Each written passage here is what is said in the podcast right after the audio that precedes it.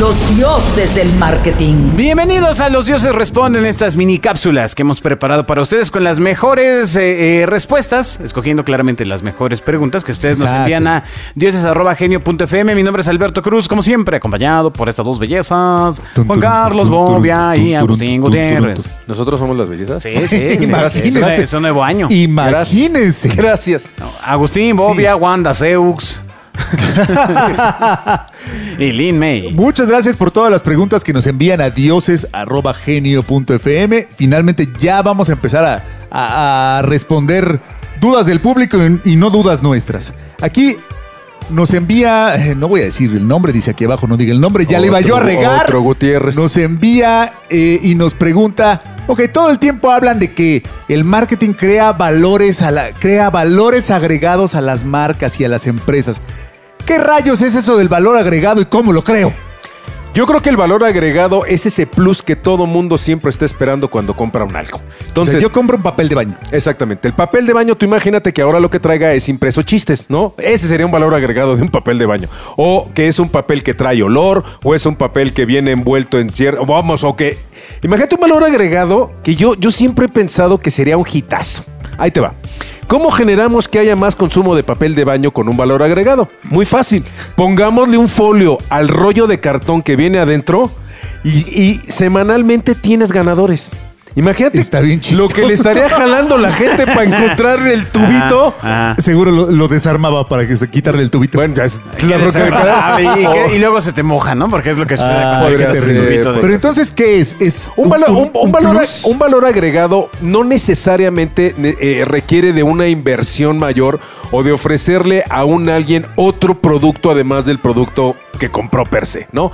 A lo que voy es, el valor agregado puede ser un servicio, puede ser una experiencia, puede ser una llamada, puede ser el- el, eh, un detalle. Es esta cosa que no esperamos recibir y que hace que la compra sea totalmente diferenciada. Entonces, Puede ser, mira, ahí te van valores agregados muy sencillos que tienen 300 años que ocurrieron. Y puede ser. échele. Cuando tú ibas a un restaurante que se llamaba Los Comerciales, fue el primero que lo hizo en México, que era de Grupo Anderson, hace muchos años. Tú pedías algo para llevar y entonces el mesero, ¿por qué no? Ponía tu comida en un papel aluminio y lo doblaba y parecía un cisne. Y entonces llegaba a tu mesa es y te daba esa cosa y era un papel, en lugar de ser, era el mismo papel aluminio, pero tenía magia. Y entonces eso tiene 35 años y yo todavía me sigo acordando. Entonces, doblar las toallas, como cuando doblaban las toallas de Oye, cisne, en algún eh, momento debió no, haber sido claro, nuevo. Ahora claro. que en, en- en las fiestas de final de año invito a Agustín a un sushi que está cerca de la agencia que se llama Sakura Ah, o sí, Sakanaka o una cosa de estas cosas, ¿no? Ajá. Y Agustín dice al mesero, le dice, oiga, eh, nada más que este sushi, porque nos dimos muchísimas entradas, dice, este sushi para llevar, porque ya se lo habían llevado. ¿no? Y entonces de la nada llega el chico mesero con una charolita de estas de plástico termoformado, ¿no? este, y se la da en su mano. y le dice, aquí tiene. Póngale usted. What?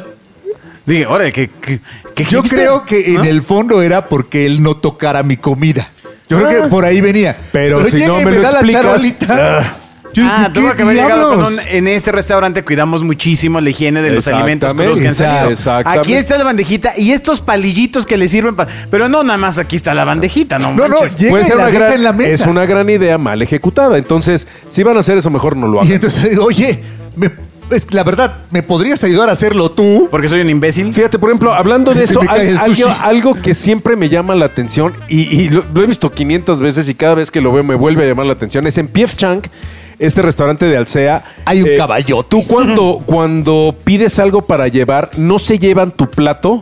Sino lo que hacen es que acercan un carrito y la, y la señorita trae las cajitas estas de comida china. sí. Era como Y- la misma y- idea. Y delante de ti lo empacan y te dan tus cajitas. Y, y yo siempre he dicho, ¿por, por qué está empacando mi comida aquí junto a... Es una, es una situación extraña, pero es diferente. Me No, queda no, claro que es, que es, que entiendes es diferente. nadie ¿no? la manipuló, ni Exacto, le la cocina, ni le quitan, ni le ponen, ni hacen cochino. Lo que pasa es que sí creo que hay valores agregados que en la medida en la que te lo expliquen, pues, pues es mejor. Exacto. Entonces, primero cree ese algo más. Ese Ah. no sé qué, que qué sé yo. Ahora, ese algo más puede generar más consumo, puede ser un algo que sea memorable, puede ser un algo que haga que se quede en la casa. Ahí te va un- una- una historia de algo Ándele, que yo ándele. presenté y que no, que no sucedió por Una alguna historia de razón. bobia dentro del mini programa. Pero Exacto, era una mini historia Alguna de vez para mini bobia. Domino's Pizza presentamos una idea que era ves que eh, muchas veces la pizza eh, se pega la tapa con el queso. Entonces nosotros lo que propusimos era un muñequito que tenía las manos así arriba. Era, era- imagínense un muñequito en forma de X. Sí, sí. Y entonces lo que traía era a este muñequito cargando la tapa, pero esa, esa, ese muñequito lo que traía era una rajada en las manitas. Y entonces ahí le podías poner una tarjeta, te ayudaba para el cepillo de dientes. O sea, traía como 50 este, cosas eh, que, para las que te servía el muñequito, que además pues era... De traigo un muñequito que evita que la tapa se pegue, a pongo ese muñequito en mi baño, lo pongo en la cocina, lo pongo en el, en el lunch del niño con un cartoncito y un mensaje. Traía un sinnúmero de cosas.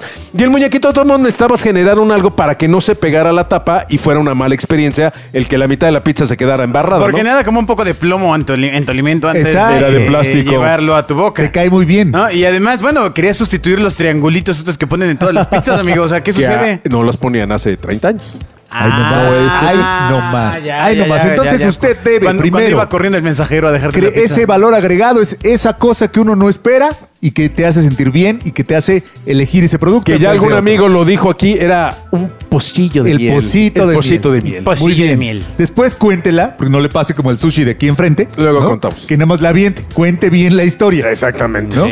Ahí te está, que lo- los, valores agregados se cacarean, ¿eh? La gente Exacto. no los asume. Hay que expli- explicárselos y vendérselo a la gente. Y me gustaría añadir que finalmente los valores agregados se vuelven musts del negocio. O sea, el después de ¿eh? un tiempo, Sí, cambia, sí. ya, ya el doblar las toallas en forma de cisne ya no es un valor agregado. Ya lo Sí, esperas. claro, es el cada- chocolate. El cada vez que chocolate. vas al Hotel Garage. El chocolate de la. bueno, Jardines de California ya no es un Ah, equity, pero el exacto. chocolatito en la almohada, el kiss, ya, ya, ya es. Eh, ¿no? Sí, ya, empie- ya lo esperas. Los valores agregados terminan convirtiendo en commodities. Exactamente. ¿no? O sea, Sí, en una los- cosa que ya. Los pocitos de miel. Si deja un chocolate, cuente la historia de que es un chocolate tradicional Exacto. hecho por la abuelita que es dueña del motel garage. y, y que vino ella misma a dejarla. Exacto. Y póngale nombre. De ¿No? Hortensia te deja este chocolate. Así ya cambia. Exacto. esperan en tu casa, ¿no? Maneja ¿No despacio que olvida tus, tus hijos te esperan. bueno, pues ahí está. Muchas gracias por escuchar este Dioses Responden. Nos escuchamos en la siguiente emisión de Los Dioses del Marketing. Los dioses del marketing.